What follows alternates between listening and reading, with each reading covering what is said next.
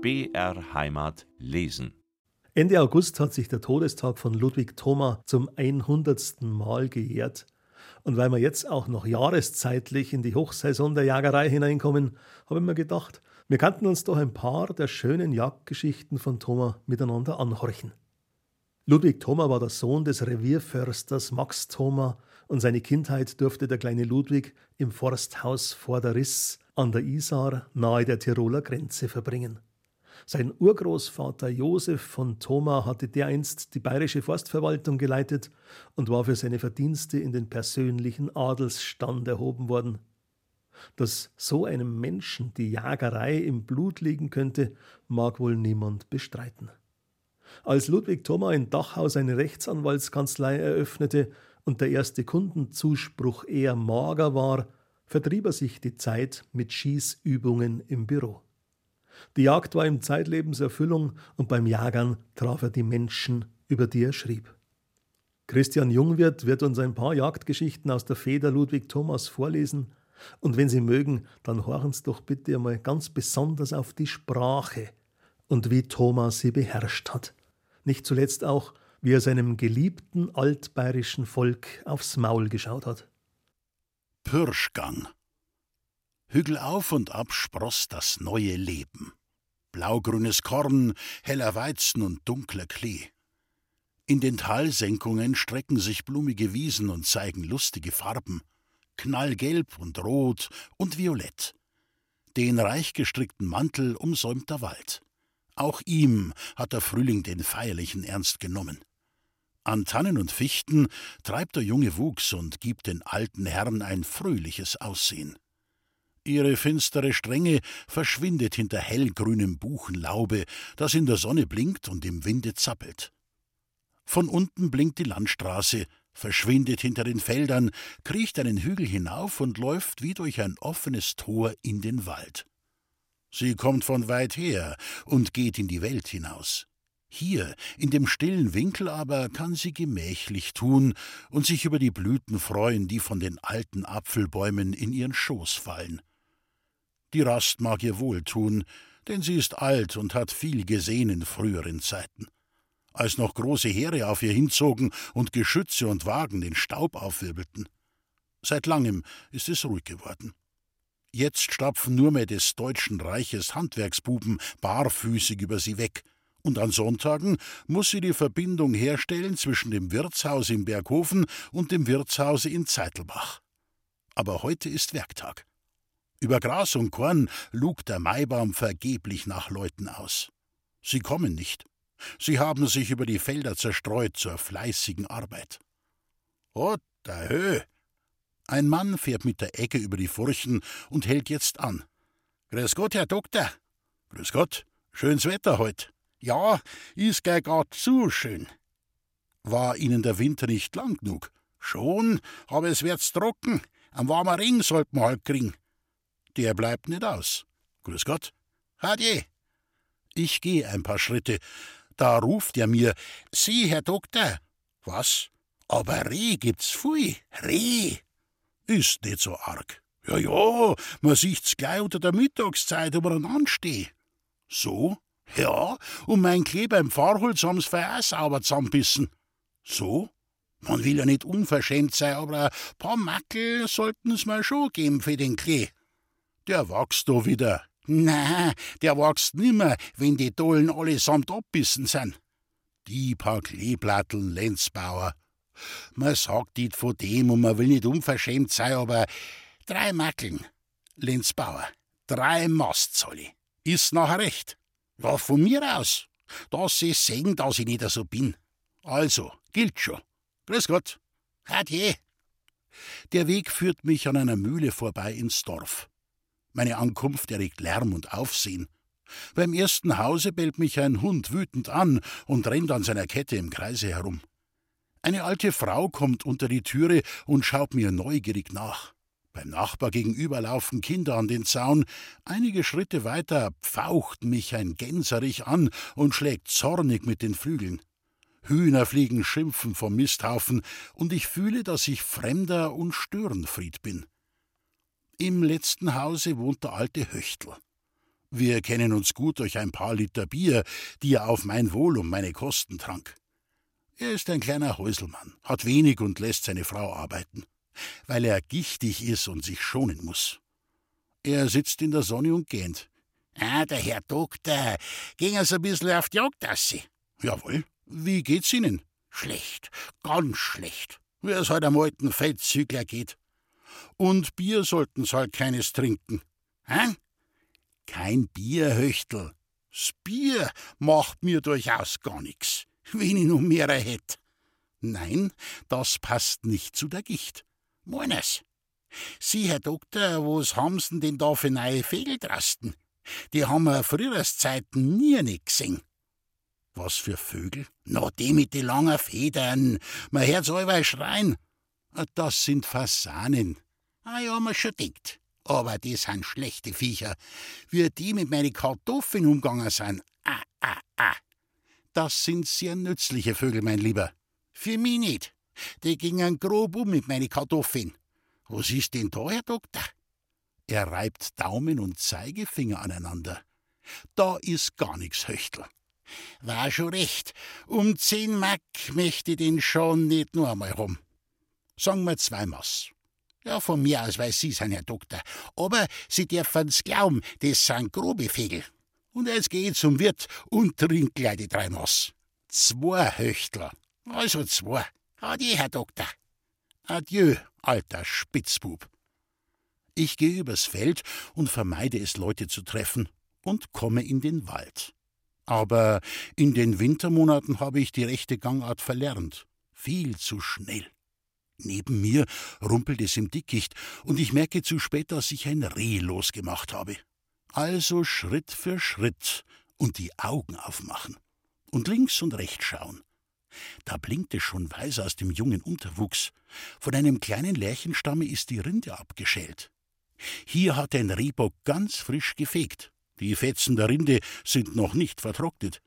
Ein paar Meter entfernt ist ein älteres Beschlecht, dort wieder eins.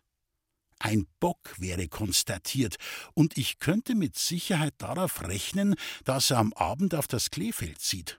Es ist gut angenommen, wie man aus den abgeästen Stängeln merkt, trotz der großen Scheuche, die der Besitzer mitten hineingestellt hat. Prr, prr. Zwei Rebhühner streichen weg und fallen in einem nahen Kornfelde ein. Wenn sie schlau sind, bleiben sie darin. Im Klee würden die Eier bald ausgemäht. Der Pirschweg führt mich durch Hochholz zu einem großen Pflanzgarten. Hier waren fast immer Rehe zu sehen, und auch heute trug mich die Erwartung nicht. Ein rötlicher Fleck taucht im Grün auf. Bock oder Geiß kann ich nicht unterscheiden, weil nur der Rücken sichtbar ist. Schusszeit ist nicht, also probiere ich es einmal. Ein leiser Pfiff. Blitzschnell taucht der Kopf aus dem Grase und zwei dunkle Lichter schauen starr auf mich her. Ich rühre mich nicht und beobachte durch mein Glas. Ein Gabelbock, Loser hoch auf, schon verfegt, aber schwaches Gewichtel, kaum fingerdick. Schau nur, dir geschieht nichts. Der Bock äugt mich minutenlang an. Endlich äst er wieder. Aber die Sache gefällt ihm nicht mehr. Er ist unruhig geworden, hofft wieder und denkt, sicher ist sicher. Mit zwei Sprüngen ist er im Dickicht verschwunden. Hadje, sagt der Höchtel. Aber die Zeit drängt, weil ich ins Broselholz will. Ich bürsche still von dem Platze auf den Fahrweg und schreite tüchtig aus. Nach einer halben Stunde habe ich den Platz erreicht. Rechts von mir steigt ein Hügel an. Unten sind Brombeerstauden, weiter nach oben ein Fichtendickicht, das sich zum Hochholze hinzieht. Links von mir ist eine nasse Wiese, daneben ein großes Kleefeld, welches sanft ansteigt. Auf der anderen Seite der Höhe liegt ein Bauernhof, von dem ich nur Dach und Kamin sehe. Ich prüfe den Wind und lege mich unter eine Weißtanne, deren Zweige mir ein sicheres Versteck bieten. Zu Anfang höre ich noch Menschenstimmen vom Hofe herüber. Allmählich verstummen sie, und aus dem Kamine steigt leichter Rauch in die Höhe. Die Bäuerin kocht das Abendessen, Knecht und Magd hocken in der Stube und warten. Da wird also kein Lärm mehr die Stille unterbrechen. Der Abend schreitet über die Höhen, füllt das Tal und den Wald. Er kommt nicht plötzlich und unbemerkt wie in der Stadt. Fühlbar verdrängt er den Tag und verdrängt ihn Schritt für Schritt. Das letzte Rot auf den Baumgipfeln erstirbt. Im leichten Winde beugen sich die Grashalme. Der Abend ist gekommen. Ein misstönender Schrei hinter mir und noch einer. Ein Fasan bäumt auf. Er weiß, dass viele Feinde wach sind und schläft nicht mehr auf dem Boden. Ich muss an den Höchtel denken und an die groben Vögel. Da, weit vorn ist etwas Rotes. Ein Reh und noch eins. Vorsichtig bleiben sie stehen und sichern. Dann ein paar kurze Sprünge gegen mich her und sie äsen. Das vordere ist ein guter Sechserbock. Wenn er hofft, sieht man Stangen und Sprossen deutlich gegen den Horizont. Er kommt ahnungslos näher, und ich kann deutlich hören, wie er die Kleeblätter von den Stängeln rupft. Sehen muss ich einmal, wie das wäre, und ich hebe sachte das Gewehr und visiere. Birscherl, wenn der erste Juni wäre. Und wenn das Herz nicht stärker schlagen würde wie jetzt, ich meine, wir täten Bekanntschaft miteinander machen. So würde ich auffahren, bis in die Mitte und dann Wumms. Aber was hat denn der Kerl? Er hofft nach links hinauf, nach dem Brombeerstauden. Ich sehe angestrengt hin. Richtig, von oben steigt eine Geiß herunter. Doch würde ihn das wenig kümmern, es muss noch etwas anderes um den Weg sein. Plötzlich fällt mir auf, dass da, wo die Höhe gegen das Hochholz abschneidet, ein Fichtenwipfel sich heftig rührt. Vom Winde kann das nicht sein. Da fegt ein Bock aber ich kann ihn nicht sehen. Der herunten im Kleefeld wird nervös. Er zieht von mir weg und äugt immer wieder nach der Höhe. Oh Sakrament! Freilich, jetzt glaube ich's. Ein Kapitalbock, ein Fetzenkerl kommt aus den Boschen. Handbreit, aber wirklich gut handbreit über die Losader auf. Ganz schwarz und dick ragt das Gewichtel, und ich krieg Herzklopfen, obwohl ich weiß, dass ich nicht schießen werde. Der Bock ist mit ein paar Sätzen in den Brombeerstauden. Der andere auf dem Kleefelde macht einen weiten Bogen und bringt sich in Sicherheit. Er muss den Herrn kennen und wissen, dass er keinen Guten raucht und keine Nebenbuhler duldet. Der starke Bock ist auf die Wiese getreten und schaut dem Fliehenden nach. Er ist zufrieden, dass sich der Kerl gedrückt hat und verfolgt ihn nicht.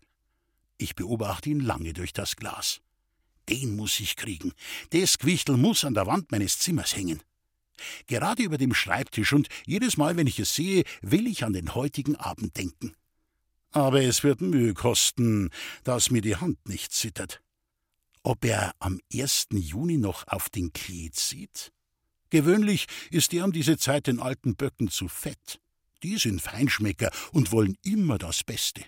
Da äsen sie junge Gräser im Walde und liegen tagsüber in den Kornfeldern, und der Teufel weiß. Bumm! Himmel! Herrgott! Hinter mir im Nachbarrevier kracht ein Schuss. Gut 500 Meter entfernt, aber der Schall ist doch so stark, dass mein Bock verhofft und plötzlich ins Dickicht springt.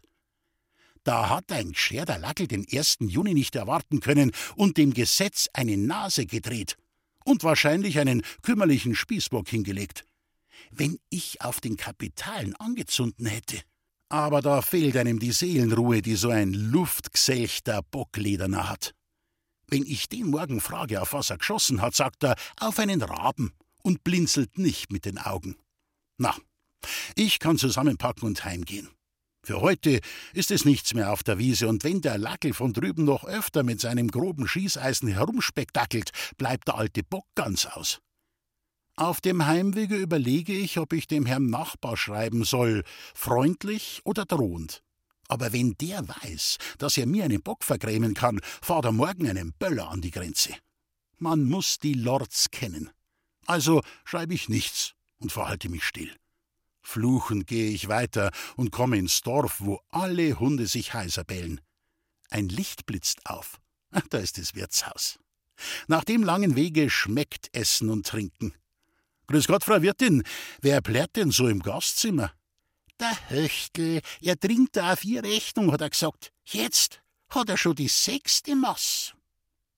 Erzherzog Stephan der alte Erzherzog Stephan ist ein umgänglicher Mann, der sich in 80 Jahren einige Lebensweisheiten erworben hat. Unter anderem auch die, dass man mit einem richtigen Jagdgehilfen viel netter diskutieren kann als mit einem Kammerherrn oder auch mit einem Minister. Die Fadenzelten haben immer Angst, dass sie mehr wissen als ein Erzherzog und stellen sich aus lauter Höflichkeit noch dümmer, wie sie sind. Aber ein Jagdgehilfe hat wenigstens in seinem Metier eine eigene Meinung und studiert nicht immer nach, ob er Ja oder Nein sagen muss. Außerdem war der alte Erzherzog ein richtiger Jäger, und ein Gamsburg war ihm allezeit lieber als der großartigste europäische Herrscher. Nun hatten aber die Höflinge eine schwache Seite bei ihm herausgefunden und hatten sie ängstlich beachtet, genährt und übertrieben, wie es ihr Handwerk erfordert. Der Alte hörte nicht gern vom Sterben reden, weil er trotz seiner hohen Jahre am Leben hing und noch manchen braven Hirsch erlegen wollte. Deswegen galt es an seinem Hofe für die allernotwendigste Kunst und Palastregel, dass man so tat, als gäbe es keinen Tod. Wenn der Erzherzog einen kavaliermäßigen Knieschnackler und Hosentretre fragte, nun, wie geht es Ihrer Frau? Dann antwortete der Kammerherr, ausgezeichnet, kaiserliche Hoheit, auch wenn er sie vierzehn Tage vorher begraben hatte.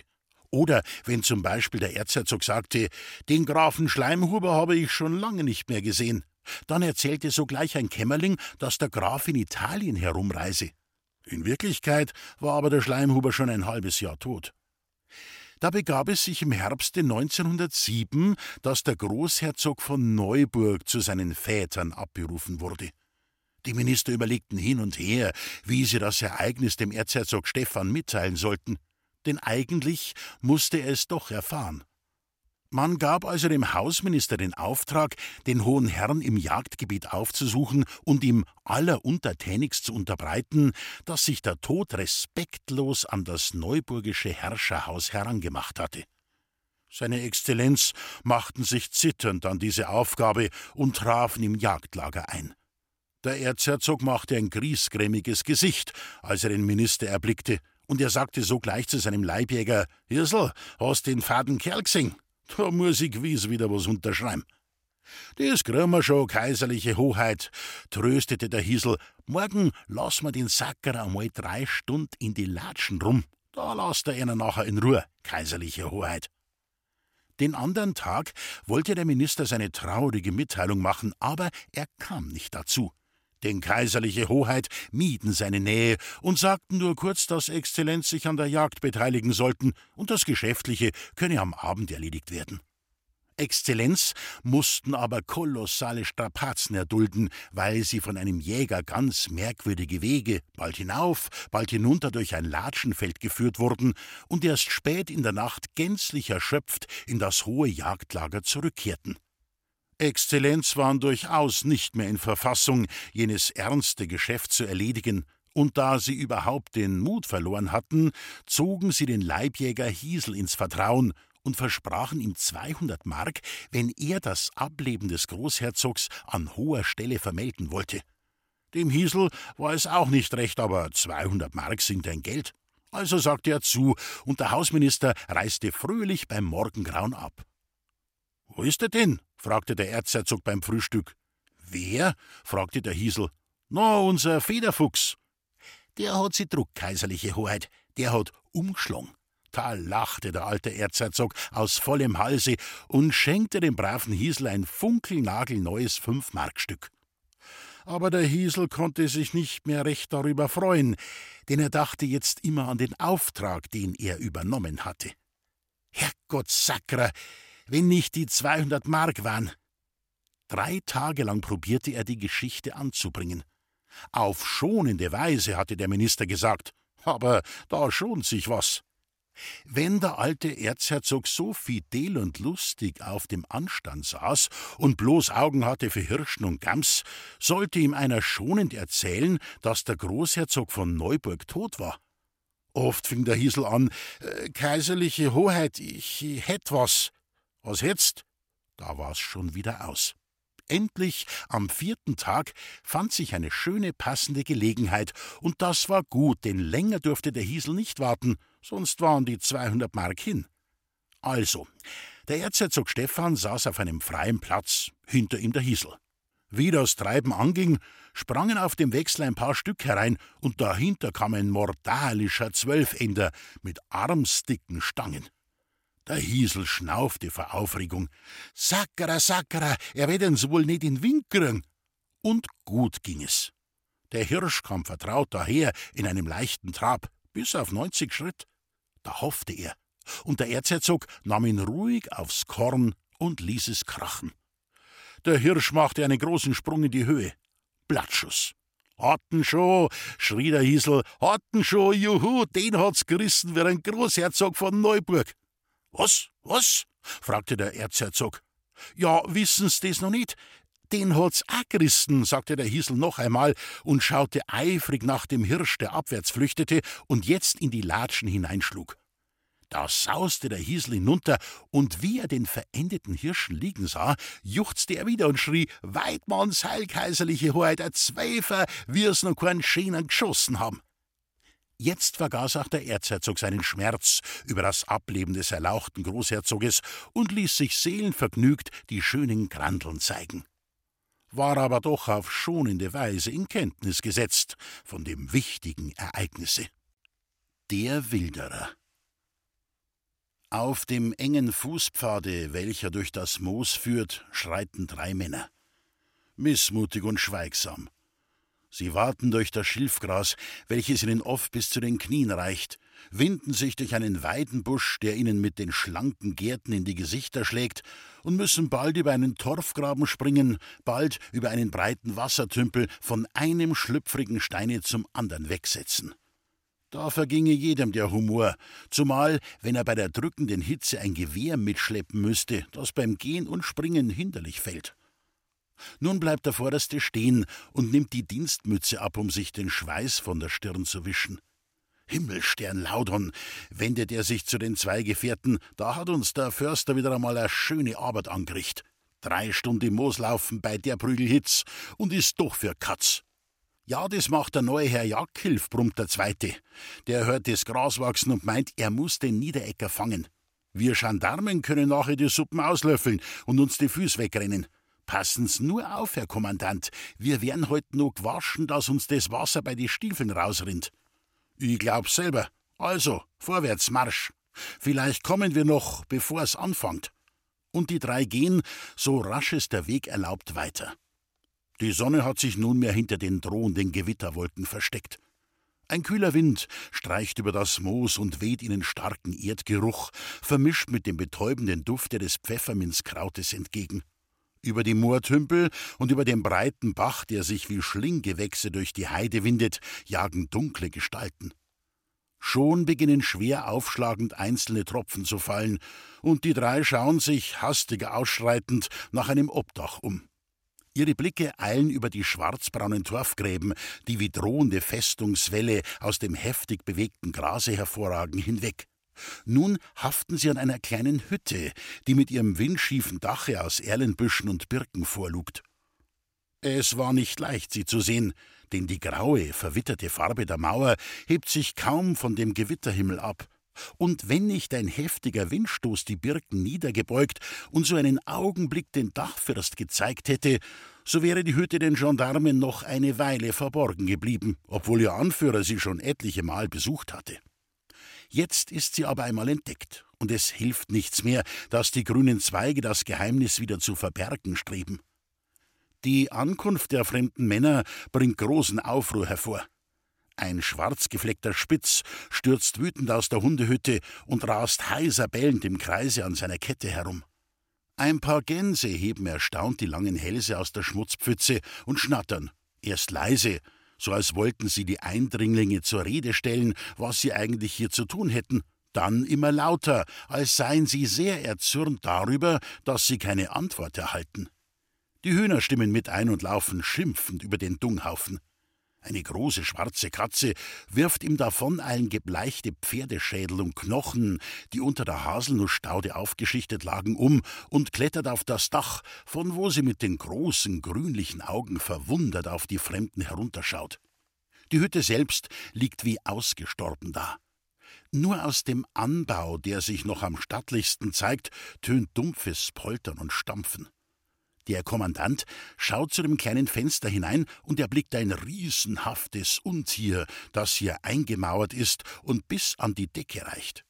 Erst nachdem sich sein Auge an die Dämmerung des Raumes gewöhnt, erkennt er in dem Ungeheuer ein breitrückiges, hochgewachsenes Pferd. Hey, hallo! Niemand da? ruft jetzt der Kommandant und rüttelt an der Haustüre, die unmittelbar neben dem Stalle ist. Da sie versperrt ist und dem Druck nicht nachgibt, geht er einige Schritte vor und schaut in gebückter Stellung zum nächsten Fenster hinein. Er sieht einen rauchgeschwärzten kleinen Raum, so niedrig, dass ein halberwachsener Junge nicht aufrecht darin stehen könnte. An der einen Wand ist ein Ofen, der zugleich als Herd benutzt wird. Nebenan steht ein Tisch mit drei Füßen, der vierte Fuß ist ersetzt durch einen unbeschälten, kräftigen Baumast, der mit starken Nägeln an die Tischplatte angenagelt ist. Niemand da? fragt der Kommandant wieder. Ich trau mir zwetten, dass uns der Gauner schon lang hat herkommen sehen. Jetzt tut er, als müssten wir ihn erst aufwecken aus seinem christlichen Schlaf. In dem Augenblicke biegt um die Ecke ein hochgewachsener Mann in den mittleren Jahren. Er geht etwas nach vorne gebeugt und zieht die Schultern auf. Aus dem verwitterten Gesichte, das durch die vorspringende, scharf geschnittene Nase einen fast martialischen Ausdruck erhält, blicken ein paar listige graue Augen, die ebenso wie ein Zug um den Mund große Schlauheit verraten. Mit einem kurzen, scharfen Blicke mustert er die Gendarmen, dann schaut er sie unbefangen an und keinen Augenblick zeigt er auch nur die geringste Überraschung. Er stellt einen Heurechen, den er in der linken Hand getragen hatte, an die Wand und sagt freundlich grüßend: Ah, grüß Gott, die Herren. Ein wenig untersteht's, wegen wieder, ha? Ja, wir werden ein bisschen länger da bleiben, Niederecker, antwortet der Kommandant. Oh mei, es schaut sie bloß so gefährlich her. Das tut nicht viel. Ich glaub nicht einmal, dass zum Ringer kommt. Ja, wegen dem Wetter bleiben wir nicht da. Ich hab mit dir selber ein Wörterl zu reden. Mit mir? Wüsst nicht, dass ich mit Gericht und Obrigkeit was zu tun hätt. Das wirst schon inne werden, Niederecker, wenn bloß der Jagdhilf einmal kommen tät. Meiner an Jagdhilf Blausteiner? fragt der Niederecker. Ja, der kann nicht weit sein. Ich sehe schon seit einer Stunde allerweil dort hinten die Burschen umeinander schlürfen. Ich hab mir denkt, er wird ein bisschen jagern. Der Kommandant sieht nicht, dass bei diesen Worten ein verhaltenes Lachen um den Mund des Niederecker zuckt aber er hat auch so schon genug gehört und flüstert den beiden Begleitern zu. Hab ich's nicht gesagt? Der Tropfenberger hat uns alle miteinander schon lang beobachtet. Den gescheiten Jagdhilfen erst recht. Der hat gemeint, wie schlau er's macht, wenn er von der anderen Seite herschleicht und um die Hütten herumspioniert. Na, da kommt er ja selber. Grüß Gott, Herr Blausteiner. Sie bleiben lang aus. War nicht üblich. Ich bin schon eine Stunde länger da wie Sie. Ich hab die Spitzbornbande auspirscht wie ein Rehbock und bin bis jetzt auf den Lug ausgesessen. Weißt schon, sagt der Kommandant, das hat uns der Niederecke bereits bestätigt. Was? Jawohl. Und wann Ihnen die Rehböck auch so schnell spannen, nachher werden's nicht viel schießen. Oho, der Herrgotts, beruhigen's Ihnen nur. Jetzt ist schon geschehen. Gehen wir gern ins Geschäft. Helfen tut's doch nix. Niederecker, fährt er in dienstlichem Ton fort, in der letzten Zeit sind wieder Schlingen gefunden worden, auch hat man Spuren entdeckt, dass ein Reh eingegangen ist. Sie sind dringend verdächtig, und wir müssen Haussuchung halten. Was? Haussuchung? Bei einem Menschen, der seine Steuern und Abgaben zahlt? Wo kann mir einer beweisen, dass ich schon mal das nächsten gut angerührt hätt? Red nicht lang und sperr auf. Der Niederecker beteuert nochmal seine Unschuld und ruft alle Heiligen zum Zeugen an, dass ihm Unrecht geschieht. Dann stößt er einen scharfen Pfiff aus und schreit: Loni, schau ober, Gericht und Obrigkeit sind da, mach dir auf! Durch eine Dachluke schiebt sich ein weiblicher Kopf, scharf geschnitten wie die eines Raubvogels, und eine gellende Stimme ruft: Was gibt's? Aufmacher sollst! Die Herren Gendarmen möchten uns ein bissl Hab und Gut anschauen. Ein bissl geschwind, geh, ruft der Kommandant. So, so, ist die gnädige Frau da um und hat keine Ahnung, dass wir da sind. Wahrscheinlich äh, Mittagsschläferl gemacht. Inzwischen wird die Türe von innen geöffnet, und die Eintretenden, welche sich tief bücken müssen, um nicht anzustoßen, stehen der Frau Niederecker gegenüber, welche laut über die Schande jammert, die ihr armes Häusel trifft. Gib dir nicht lange Mühe, sagt der Kommandant. Du weißt schon seit einer Stunde, dass Haus ausgesucht wird. Jetzt geh voran und du auch, Niederecker. Marsch! Die Hütte wird von den Gendarmen eifrig durchsucht, während der Jagdgehilfe vor derselben Stellung nimmt. Nach Verlauf einer halben Stunde kommen sie wieder heraus. Was ich gesagt hab, nicht ein Stäuberl zum Finden, ruft der Anführer. Jetzt wollen wir der Form halber noch den Hof und den Garten durchsuchen. Das geschieht mit dem nämlichen Misserfolg, obwohl der Herr Blausteiner jeden Busch absucht, jeden Grasfleck visitiert und jedes Brett aufhebt. Der Niederecker schaut ihm teilnahmslos zu und schüttelt nur hier und da den Kopf, als könnte er immer noch nicht mit dem Gedanken fertig werden, dass man so etwas von ihm glaube. Endlich gibt auch der Jagdgehilfe das Suchen auf und schließt sich den Gendarmen an, welche zum Fortgehen bereit sind. Na, Herr Kommandant, sagt der Niederecker höflich, jetzt hat sie's wieder aufgezogen. Ja, schaut nur, dass nicht doch einmal einschlagt, sagt dieser kurz und entfernt sich langsam mit den anderen. Sie streiten rüstig heimwärts durch das Schilfgras, und ihre Gestalten heben sich scharf von der sonnenbeschienenen Heide ab. Der Wind trägt noch den Schall ihrer lauten Stimmen herüber, bald aber liegt die Hütte wieder in friedlicher Stille, wie sonst. Der Niederecker steht mit einem vergnügten Schmunzeln im Hofe und spricht zu seiner Frau hinauf, die durch eine Dachluke die Abziehenden beobachtet. Pass auf, Bayerin, ob der Jagdhilf nicht nur einmal umkehrt. Ist er noch dabei? Ja, jetzt sind schon beim Mooshansel. Es sind eher einer Allweil noch vier. So? Nachher hol ich mir im Garten ein paar Schlinger und geh ins Neihäusler Moosen über. Da der Grierspecht etwa gar noch umkehren, nachher pfeifst und dann die Luft sauber ist, kannst du ein wenig zum Fischen gehen. Heint, meistens.